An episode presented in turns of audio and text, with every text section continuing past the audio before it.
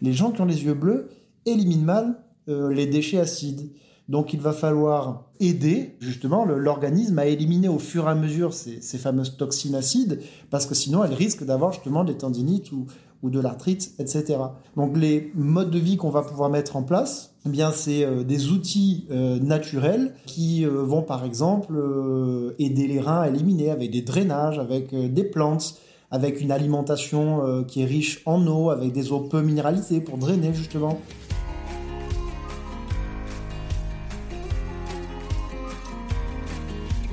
Bonjour et bienvenue dans le podcast Me, Myself et I, le podcast qui parle d'écologie personnelle et relationnelle de celles et ceux qui portent des projets éco-agissants.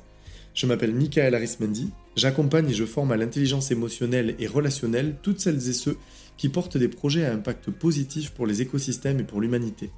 Dans ce podcast, vous retrouverez des épisodes aux vignettes de couleurs différentes qui correspondent à la ou les thématiques principales traitées dans ce même épisode. Les vignettes mauves traitent d'écologie personnelle et nous invitent à mieux se connaître, à prendre soin de soi. Les vignettes bleues abordent une écologie relationnelle, prendre soin des autres et harmoniser des relations qui nous soient écologiques. Et en vert, l'écologie planétaire, pour des épisodes inspirant notre capacité à prendre soin du monde. Me, Myself et I est un podcast indépendant que je réalise moi-même et monté par Alice à retrouver sur le site lesbellesfréquences.com. Je vous souhaite une belle écoute puisse cet épisode nourrir un élan personnel et professionnel à prendre soin du vivant à l'intérieur comme à l'extérieur. Je suis aujourd'hui avec Julien Allaire, naturopathe spécialiste de l'iridologie en France. L'iridologie, c'est l'analyse de l'iris, cette partie colorée de nos yeux dont la trame semble nous donner de précieuses informations sur notre tempérament via le système nerveux autonome. En tant que non-médecin, pas question de poser de diagnostic ni de pronostic de pathologie. L'idée est plutôt de mieux se connaître et façonner une hygiène de vie adaptée à notre fonctionnement propre.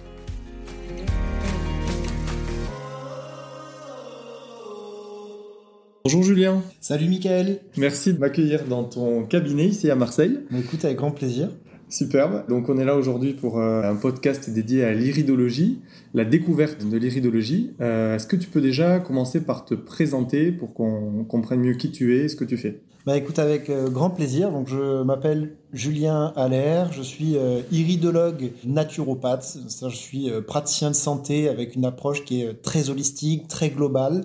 J'aide les gens en fait à, favoriser les conditions de la santé pour essayer de retrouver justement euh, la santé. Et l'iridologie me permet bien de personnaliser les modes de vie. On va largement euh, développer. Voilà, je suis aussi euh, l'auteur du livre La santé par l'œil aux éditions Mango. Comprendre et utiliser l'iridologie, c'est un livre vraiment grand public qui est très très très accessible pour permettre à chacun de pouvoir personnaliser ses modes de vie, son alimentation, ces techniques de revitalisation ou de euh, détox avec les, techniques naturopathiques en fonction de la couleur des yeux. On dit quand on fait un livre que c'est notre bébé. Alors je dirais pas que c'est euh, mon bébé parce que c'est juste une, transmission d'un outil moi qui me passionne vraiment. J'ai toujours été passionné par les yeux, par les iris depuis euh, toujours sans savoir que je pouvais euh, en faire un métier à un moment donné. Et c'est vrai que l'œil c'est le miroir de l'âme. Ça je l'avais remarqué déjà depuis tout petit. Et aujourd'hui à l'âge adulte, bah oui, bah, je suis adulte Hein, j'ai 40 ans, je vois plus l'œil simplement comme un miroir de l'âme, mais aussi comme un reflet du corps, parce que euh, l'œil permet vraiment, quand on sait le lire, hein, quand on sait lire toutes les variations de pigmentation euh, d'iris, on peut avoir des informations très très très précieuses euh, sur le panorama de notre état de santé bah, déjà physique. L'œil n'est pas seulement le, le, miroir de l'âme et c'est ce que j'aime bien développer aussi aujourd'hui. Merci beaucoup. Alors justement, par rapport à ce livre que tu as écrit, La santé par l'œil, euh, l'intention c'est justement de vulgariser l'iridologie, c'est ça? Tu as condensé d'ailleurs plusieurs euh, théories de plusieurs iridologues qui ont euh, développé ces théories-là. L'intention c'était quoi? C'était de rassembler, de partager? Mon intention première, parce que ce, livre, je l'avais sous le coude depuis euh, des années. J'ai euh, beaucoup de maisons d'édition qui euh, m'ont contacté pour méditer, mais j'ai jamais été très très satisfait parce que je voulais vraiment proposer donc effectivement une vulgarisation pour rendre l'outil accessible. Et ce qui m'intéressait aussi, c'était de pouvoir mettre en lien des modes de vie, parce qu'une analyse d'iris seul n'a pas de sens selon moi si il n'y a pas de proposition derrière en fait. Si si tu peux pas savoir quoi manger comment combler tes carences quel organe il faut drainer détoxiquer euh, si tu sais pas euh, quel est le panorama de, ton état de santé et comment faire pour pouvoir y remédier, euh, bah, du coup, c'est pas forcément intéressant. Donc, j'avais envie de proposer un livre vraiment accessible à, tout le monde et je suis ravi parce que la maison d'édition Mango est allée carrément dans mon sens et même encore plus que ce que j'avais imaginé. Et bah, je suis ravi parce qu'en fait, j'aurais peut-être encore moins vulgarisé et dans toute l'écriture, en fait, finalement, euh, j'ai écrit euh, le livre un peu comme si euh, je m'adressais à un enfant pour essayer de lui expliquer vraiment le plus simplement possible bah, ce qu'on peut voir dans les yeux. Et mm, bah, apparemment, ça plaît assez parce que même les, iridologues naturopathes qui ont lu le livre me disent que c'est un outil qui est très pratique et qui met bien en lien justement l'analyse des colorations d'iris avec les conseils en hygiène vitale.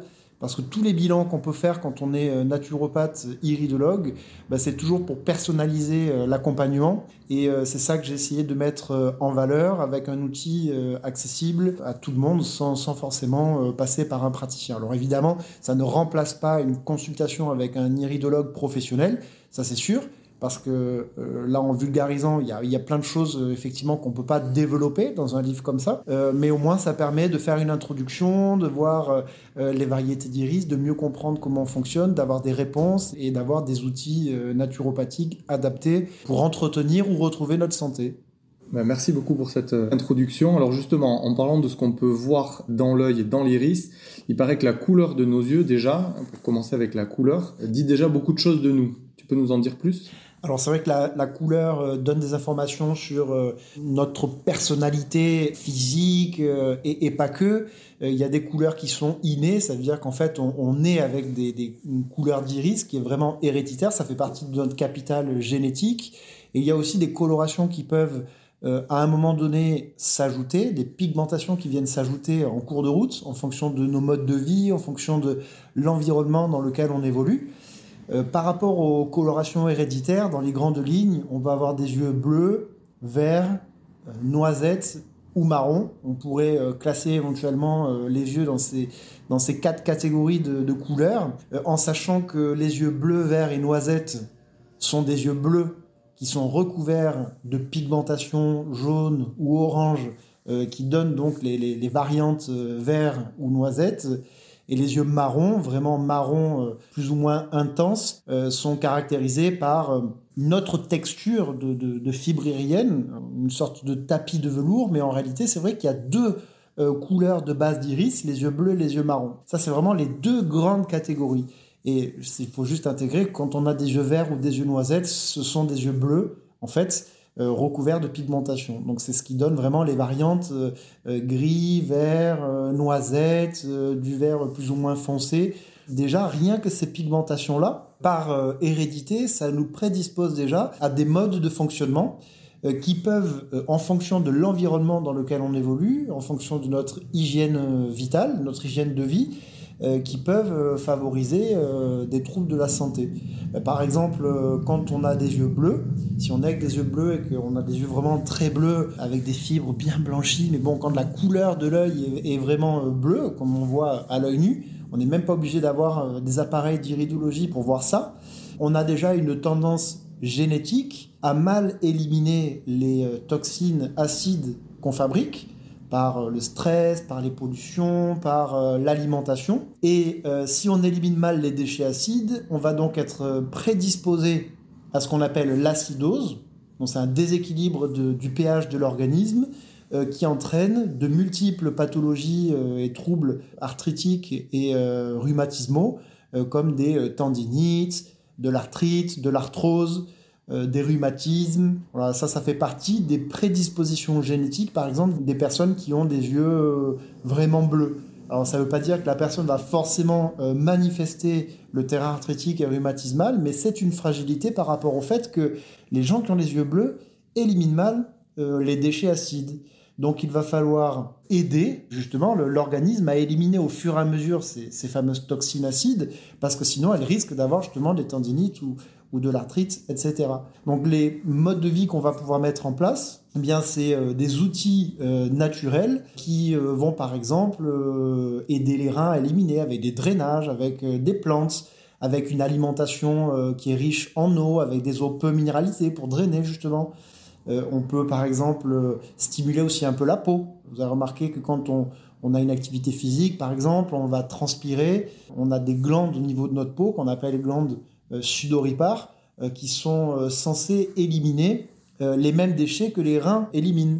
Donc en fait, notre transpiration élimine des déchets acides, élimine des petits cristaux que les reins devraient éliminer. Et c'est vrai que si on a des, des systèmes d'élimination qui sont un peu paresseux et qu'on a tendance à piéger justement ces toxines acides et que finalement on développe des tendinites ou de l'arthrose ou ce type de pathologie, par exemple on peut faire du sauna et euh, le sauna va aider justement à éliminer les toxines. Un sauna sec, c'est le sauna sec en fait qui va être vraiment adapté pour les gens qui ont des yeux bleus, voire même peut-être un peu, un peu bleu-vert quand il y a un petit peu de jaune.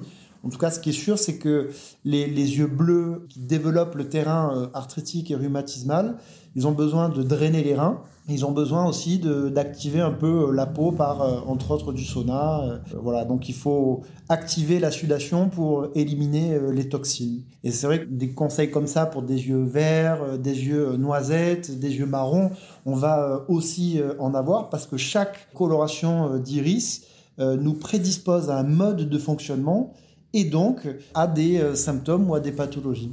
Et alors tu disais que les yeux verts, noisettes étaient aussi des yeux bleus. Donc euh, ça veut dire que les personnes qui ont des yeux verts et noisettes peuvent se retrouver dans le, mode de fonctionnement que tu viens de décrire. Mais qu'est-ce qui en fait la différence avec un, un œil bleu? Par exemple, qu'est-ce qui fait la différence entre un œil bleu et un œil vert? Alors l'œil vert, c'est un œil bleu qui a un terrain arthritique et rhumatismal auquel on va rajouter la prédisposition de la coloration jaune qui se dépose sur le bleu et qui donne l'impression que justement l'œil est vert.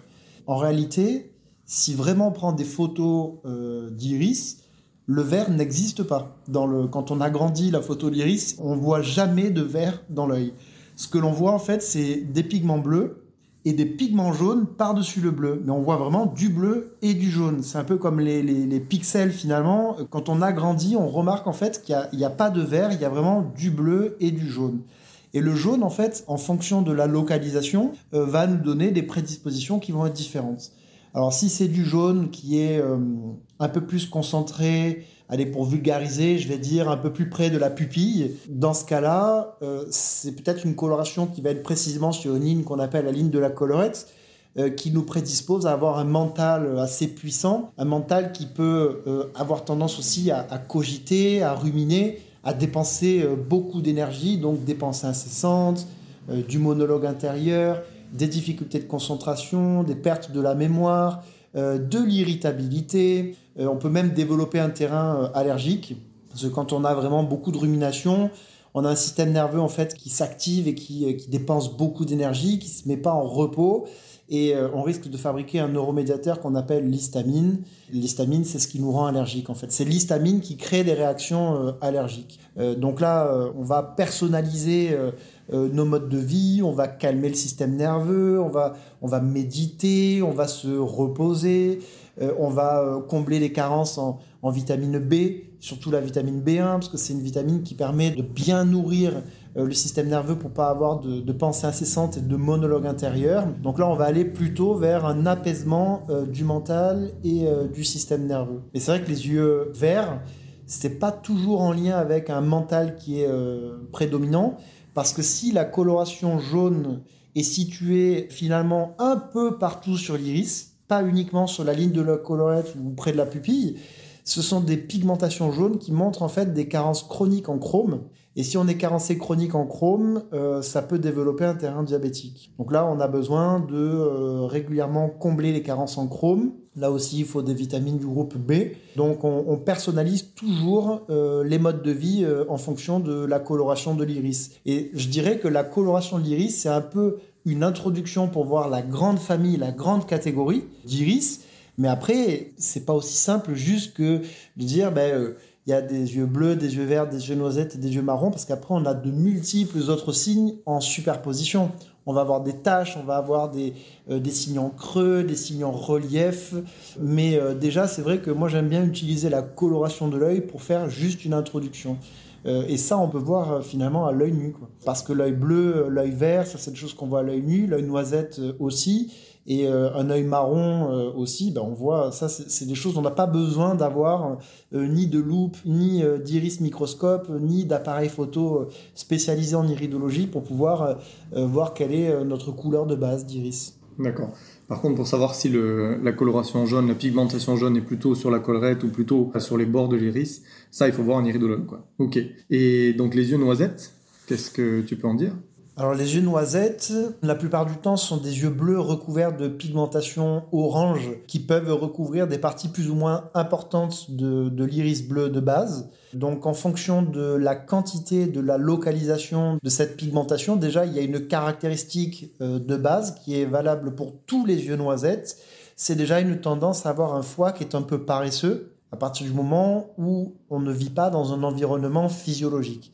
Ça veut dire que l'individu qui a euh, des yeux noisettes, mais qui a une, hygiène vitale vraiment très bonne dans un environnement qui est euh, adapté aux besoins physiologiques de l'être humain, bien il ne va pas développer de symptômes en particulier euh, par rapport au foie qui est paresseux. Mais c'est vrai que comme on vit dans des environnements qui ne sont pas complètement adaptés aux besoins physio. Du coup, on tire un petit peu sur la corde et ça révèle en fait que le foie de l'individu qui a des yeux noisettes est un peu paresseux et ça amène de multiples troubles, principalement digestifs, alors c'est foie, mais c'est aussi euh, vésicule c'est aussi le pancréas. Donc là, on va vers des troubles digestifs, des euh, ballonnements, des digestions euh, un peu lentes. on peut se retrouver donc avec de multiples troubles digestifs. Ça, c'est une caractéristique commune de tous les yeux qui sont noisettes. Mais en fonction du type de noisette, si on a une coloration qui est vraiment très très dense en pigment orange au bord de la pupille et que l'orange finalement se répand en nappe euh, homogène et régulière sur l'iris, mais avec une densité sur le centre de l'iris, euh, alors dans ce cas-là, ça amène des troubles encore digestifs, mais plutôt au niveau de l'intestin, avec une euh, tendance à avoir davantage d'irritation au niveau de l'intestin et du côlon. Donc là, ça peut entraîner soit des, des, symptômes type syndrome du côlon irritable, maladie cœliaque. dans les cas les plus graves, euh, des rectocolites hémorragiques ou des maladies de Crohn. Mais en fait, ce sont des porosités euh, du tube digestif, des porosités de l'intestin et du côlon, euh, des porosités plus ou moins importantes qui sont principalement dues à une alimentation non adaptée et peut-être même à des difficultés à digérer les aliments raffinés des aliments que de toute façon on ne devrait pas consommer. On n'est pas fait pour manger des aliments raffinés, on n'est pas fait pour manger du pain blanc, des pâtes blanches, euh, euh, du riz blanc, du sucre blanc. On n'est pas fait pour manger ce type d'aliments. Mais c'est vrai que quelqu'un qui a des yeux noisettes avec cette pigmentation concentrée dans le centre de l'iris, ce sont des, individus qui euh, digèrent encore moins bien, ils ont une tolérance beaucoup plus basse sur la digestion des sucres raffinés. Donc si vraiment euh, il manifeste des troubles digestifs, des, porosités de, l'intestin, du côlon, il euh, ben, faudra dans les priorités des modes de vie, euh, des modes alimentaires, supprimer les aliments en fait qui amènent ces problématiques-là. Et donc dans une transition d'hygiène alimentaire, bon, on va supprimer le pain blanc, on va plutôt consommer des pains avec des céréales complètes on va essayer de supprimer les céréales raffinées, les sucres raffinés pour, pour consommer des aliments, euh, des aliments complets. Et on va euh, aider justement à régénérer bah, tout le tube digestif pour qu'il n'y ait plus de porosité, que ce soit avec de la phytothérapie, avec euh, du, du, massage, avec de l'activité physique. Voilà, il y a de multiples techniques qui permettent de soulager, de renforcer un peu le tube digestif. Et ce sont des techniques empruntées à la naturopathie. D'accord, et alors cette configuration-là dans ton livre, on comprend qu'elle est commune avec les yeux marrons, les vrais yeux marrons, ce que tu appelles les vrais yeux marrons. Oui. Cette paresse hépatique, alors le, vrai œil marron, comment il se distingue de l'œil noisette Comment est-ce qu'on peut éventuellement le reconnaître déjà peut-être à l'œil nu Qu'est-ce que ça signifie dans le fonctionnement de l'organisme? La caractéristique commune entre le noisette et le marron, c'est la paresse hépatique. Mais dans l'œil noisette, il y a peut-être aussi le trouble au niveau de l'intestin avec la porosité, ce qui n'est pas forcément le cas de l'œil marron. Un œil marron en fait est caractérisé par un tapis de velours, par une densité de pigments euh, marron. Euh, la grande différence, c'est un peu abstrait, euh, surtout là avec un, podcast sans photo, mais c'est vrai qu'un œil bleu, vert ou noisette est caractérisé par des fibres. Ça veut dire qu'en fait, quand on regarde l'iris, on constate en fait qu'il est constitué de plein de fibres, un peu comme les, fibres d'une toile ou d'un tissu qui, va être tressé, donc on voit vraiment des fibres. Alors qu'un vrai œil marron, on ne voit pas de fibres. On voit un tapis de velours. On n'est pas sur le même type de structure d'iris.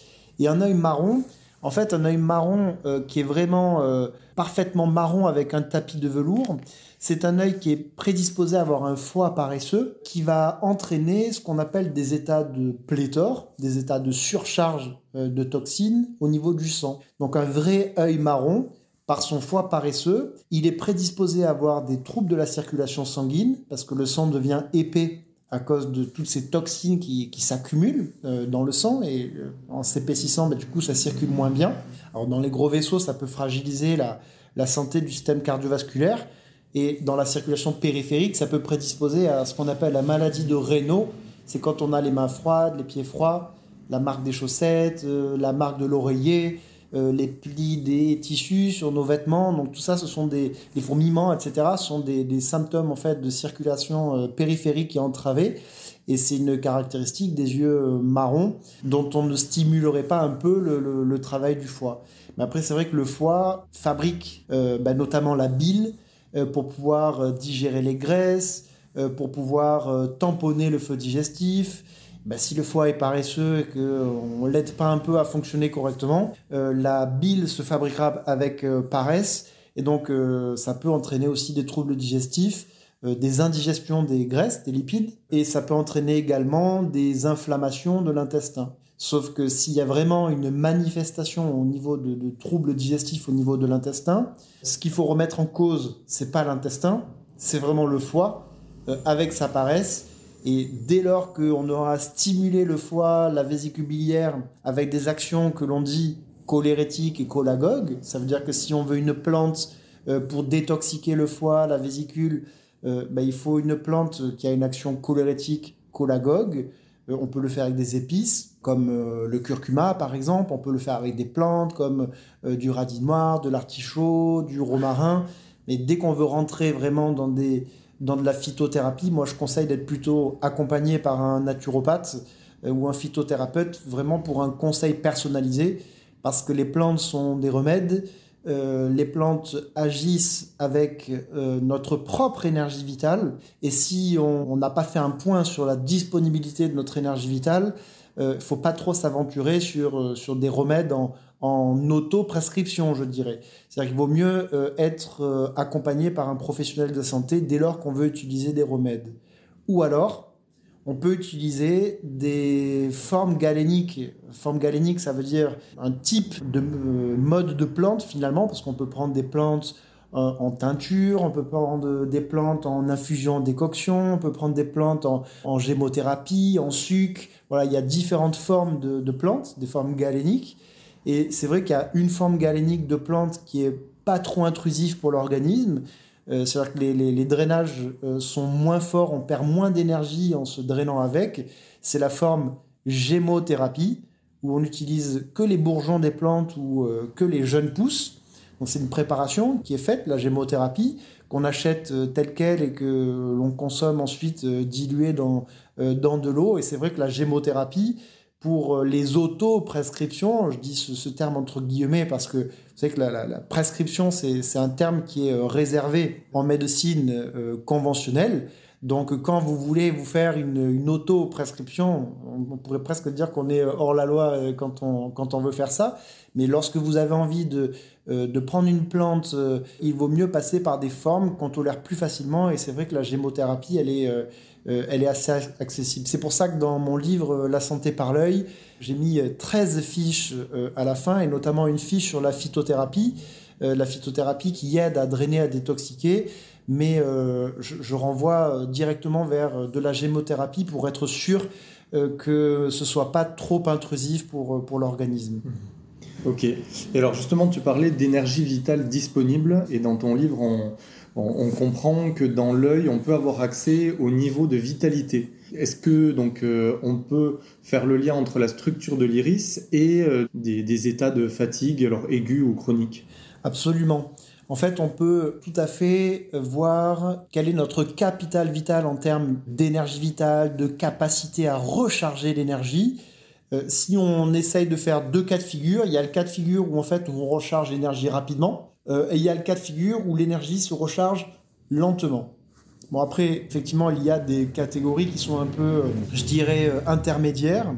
Mais c'est vrai que euh, en fonction de la densité de, notre iris, si on a des fibres bien tendues, bien régulières, bien homogènes, ou un tapis de velours pour les yeux marrons qui est vraiment dense, vraiment régulier, ça c'est une caractéristique déjà qui nous montre que avec peu de repos, par exemple une bonne nuit de sommeil, une petite sieste, un peu de, jeûne euh, intermittent, un peu de, repos digestif ou euh, un peu de repos mental avec euh, une méditation ou juste la pratique du silence. Voilà, avec peu de repos, on a la possibilité de recharger nos batteries rapidement. Donc ça veut dire que le repos permet d'avoir une batterie qui se recharge vite à 100% et après, cette batterie, on va l'utiliser pour euh, nos modes de vie. On va l'utiliser pour euh, marcher, courir, euh, penser, réfléchir, pour le fonctionnement normal de l'organisme.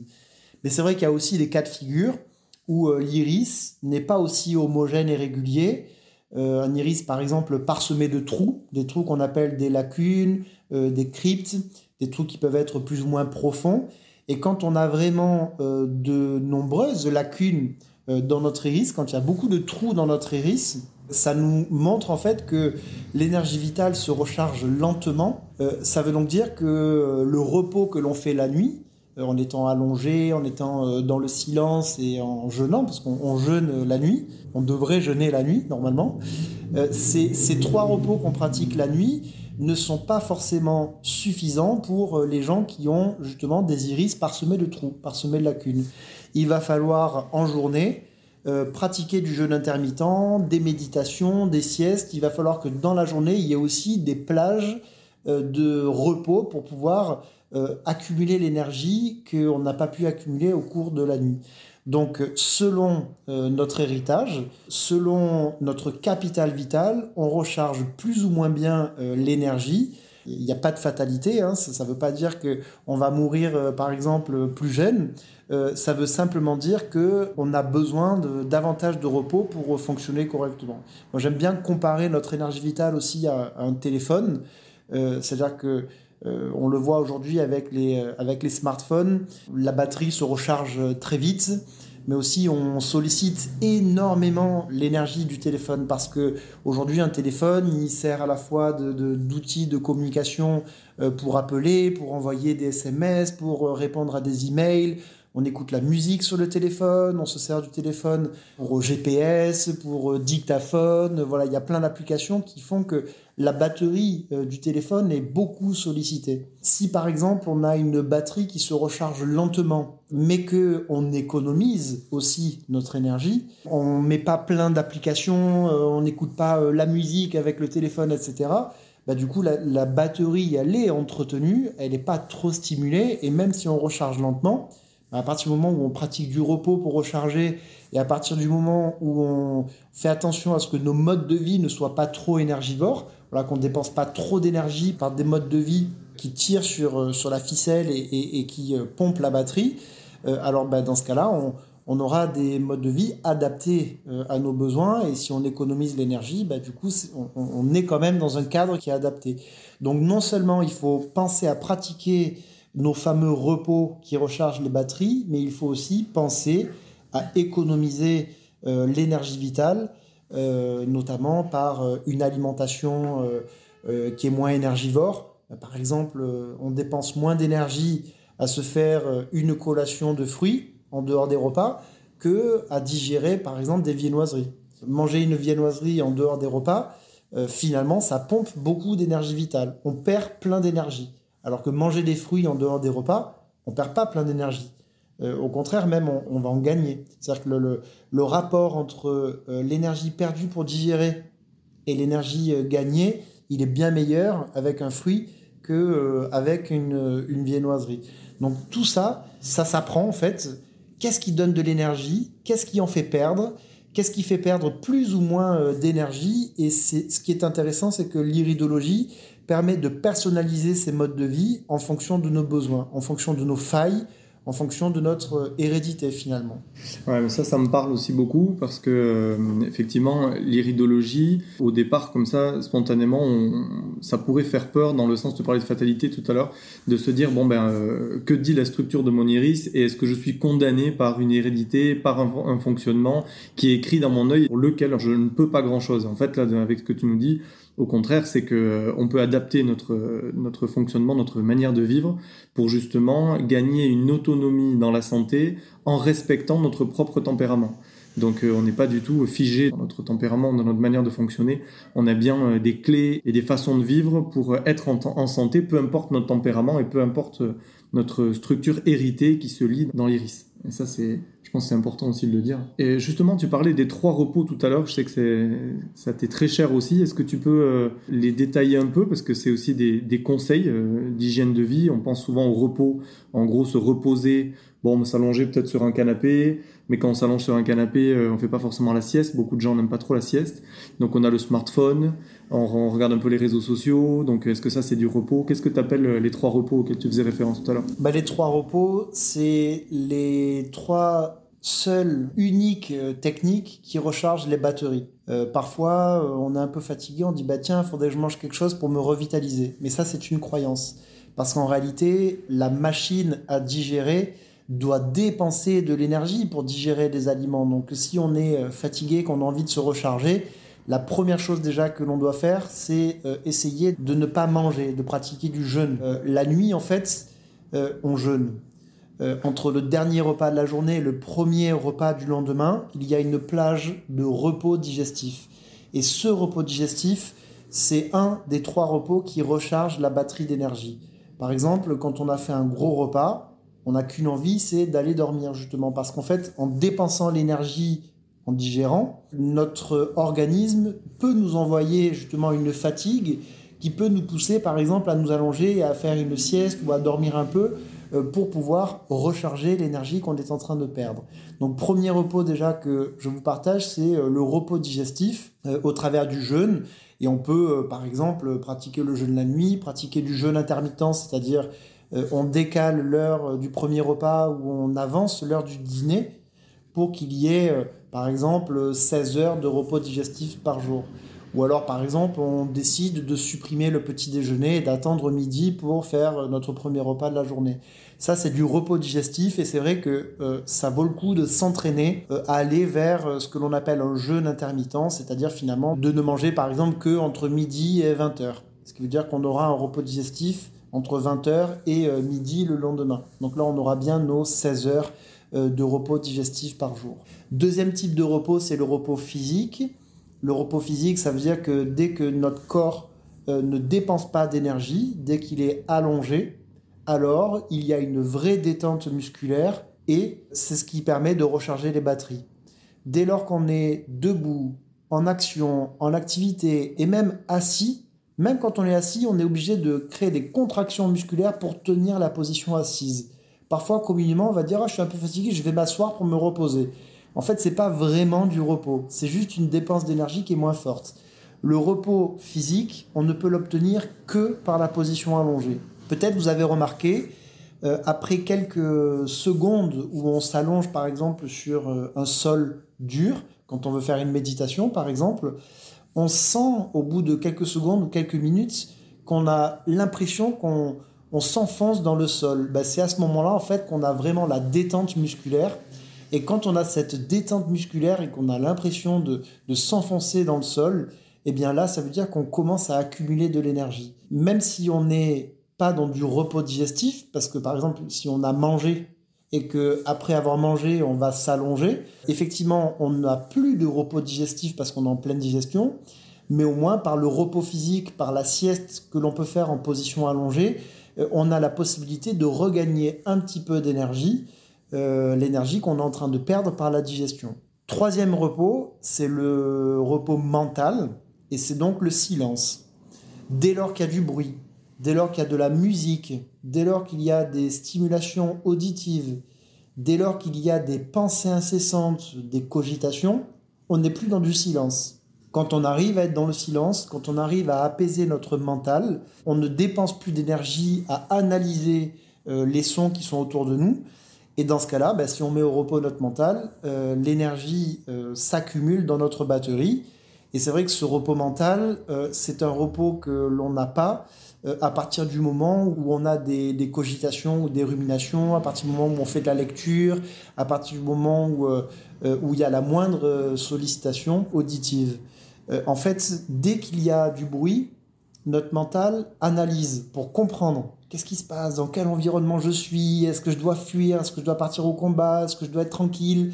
Donc ça, ça demande de l'énergie pour notre mental.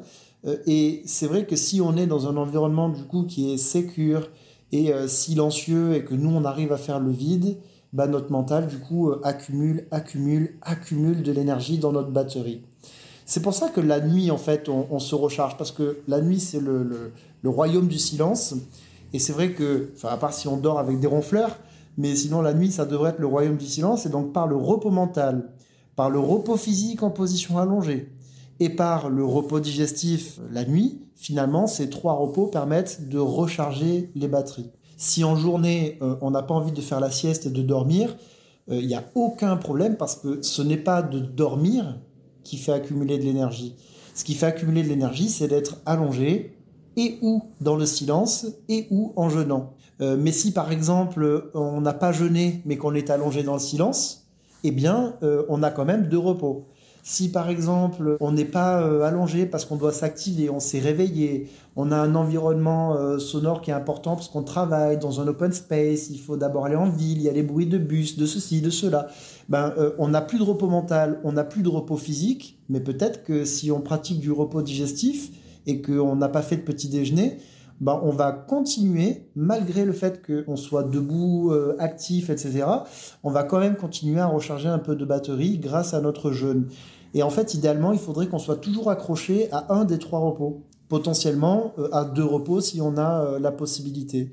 Euh, d'où l'intérêt de, après avoir mangé, de s'allonger par exemple 20 minutes dans le silence pour avoir du repos physique et du repos mental alors qu'on perd de l'énergie digestive. Ça, ce sont vraiment les trois repos. Il faut vraiment intégrer qu'il n'y a rien d'autre que ces trois repos qui donnent de l'énergie super, je pense que c'est des, conseils précieux et en plus euh, bah, universels en tout cas, quelle que soit la couleur de notre œil. Tu t'intéresses aussi beaucoup à, à l'énergétique, aux aspects émotionnels de la santé. Est-ce que nos émotions se voient aussi dans l'œil? C'est vrai qu'il y a un lien qu'on peut faire avec la dimension émotionnelle. Je ne sais pas si on peut dire qu'on voit les émotions dans les yeux, mais on voit des grandes lignes en fait. Là, c'est pas forcément l'iridologie qui euh, permet vraiment de lire les émotions, mais en fait, il y a forcément un lien entre la dimension émotionnelle et la dimension physique, comme il y a un lien avec la dimension mentale, les dimensions énergétiques. En réalité, les émotions, une cellule, en fait, elle vibre dans une dimension physique, mais elle vibre aussi dans une dimension émotionnelle. Et c'est pas l'iridologie qui fait le lien entre l'émotionnel et le physique. C'est aussi difficile de prouver scientifiquement, au sens où on l'entend, le lien entre l'émotion et le physique. Mais on peut utiliser les signes qui sont censés nous donner des informations sur notre corps physique pour pouvoir les mettre en lien avec des émotions, avec des états d'âme alors si c'est un signe qui euh, est arrivé en cours de route, il y a parfois des taches, il y a parfois des pigmentations que l'on va euh, acquérir en cours de route en fonction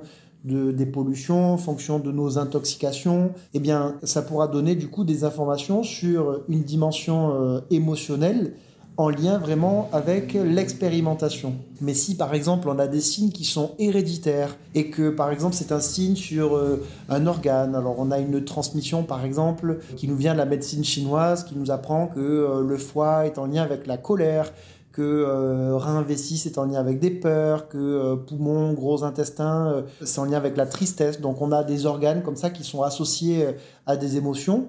Mais au niveau de l'iris, en fait, on voit la dimension physique, on voit quelle est la vitalité, par exemple, du foie, quelle est la vitalité du poumon.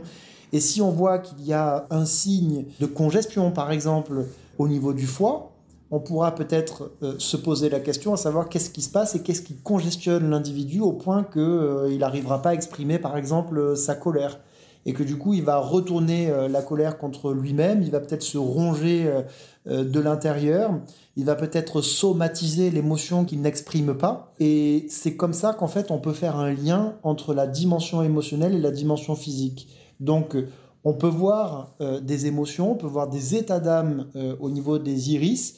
Pour ça, ça demande d'avoir une connaissance en fait du lien qu'on peut faire entre l'émotionnel et le physique. Mais du coup, c'est vrai que ça, c'est pas de l'iridologie. L'iridologie, c'est intégratif, c'est-à-dire qu'on peut euh, associer de nombreuses euh, méthodes et techniques à cet outil fantastique. Par exemple, il y a des iridologues qui ont euh, développé l'iridologie en lien avec l'astrologie et qui ont créé un découpage d'iris selon les maisons astrales, selon les douze maisons astrales. Et en fonction des signes qu'on va avoir dans une maison astrale ou dans une autre, ça va nous donner une caractéristique comportementale, émotionnelle, physique qui est associée à l'astrologie. Par exemple, la zone du cerveau, euh, c'est la tête, mais c'est aussi euh, la maison euh, bélier. c'est la maison bélier, c'est le cerveau, c'est la tête. Donc le bélier, ben, quelle est la caractéristique, par exemple, comportementale du bélier? Eh bien, si finalement on a un signe qui est localisé sur ce secteur, on va pouvoir euh, potentiellement utiliser la caractéristique de la maison astrale du bélier. Sauf que là, en fait, qu'est-ce qu'on vient de regarder dans l'œil? On vient de regarder la zone du cerveau, on vient de regarder le signe qui est euh, présent dans la zone du cerveau et qui va nous donner une information comportementale de la maison bélier. Et ça, c'est hyper intéressant. Ça, enfin, ça, ce sont des découvertes françaises d'un iridologue français euh, qui, ça, me passionne tellement que là, j'ai envie, moi, de me former à l'astrologie j'adore me former, j'adore apprendre. Et l'astrologie, c'est un domaine que je connais encore assez peu. Je connais l'astrologie au travers de la transmission euh, de cet iridologue euh, français qui a fait ses, découvertes au siècle dernier. Mais ça me donne envie aujourd'hui de, m'intéresser plus précisément à, l'astrologie parce que surtout que là, avec l'ère de l'épigénétique, on comprend vraiment que notre environnement euh, influence et conditionne notre santé au point même de, conditionner l'expression de l'ADN. Et on arrive dans une ère où euh, il va y avoir un bon équilibre entre la spiritualité et la dimension physique.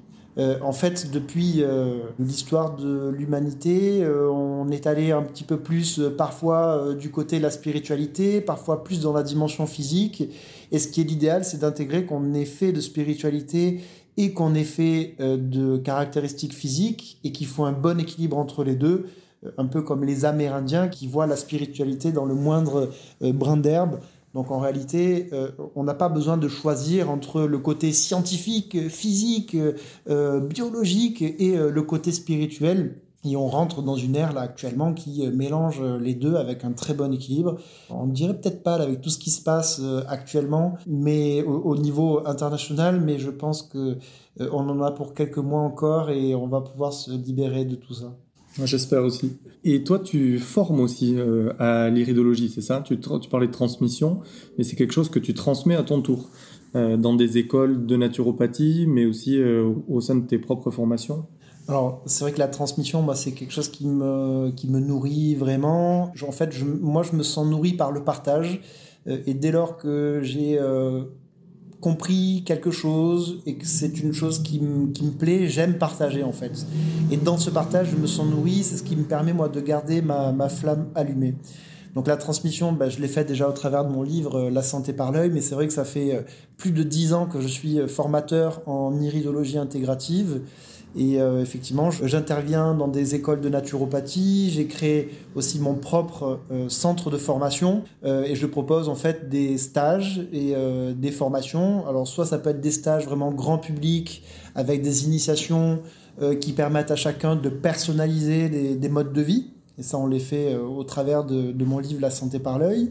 soit ce sont des formations qui sont certifiantes, professionnalisantes pour vraiment être iridologue ben, pour pouvoir travailler euh, en officine, en magasin bio, euh, en cabinet, pour pouvoir travailler sur des salons, euh, voilà, pour pouvoir utiliser cet outil qui est très accessible et qu'on peut pratiquer voilà, facilement pour aider les gens à, favoriser les conditions de la santé.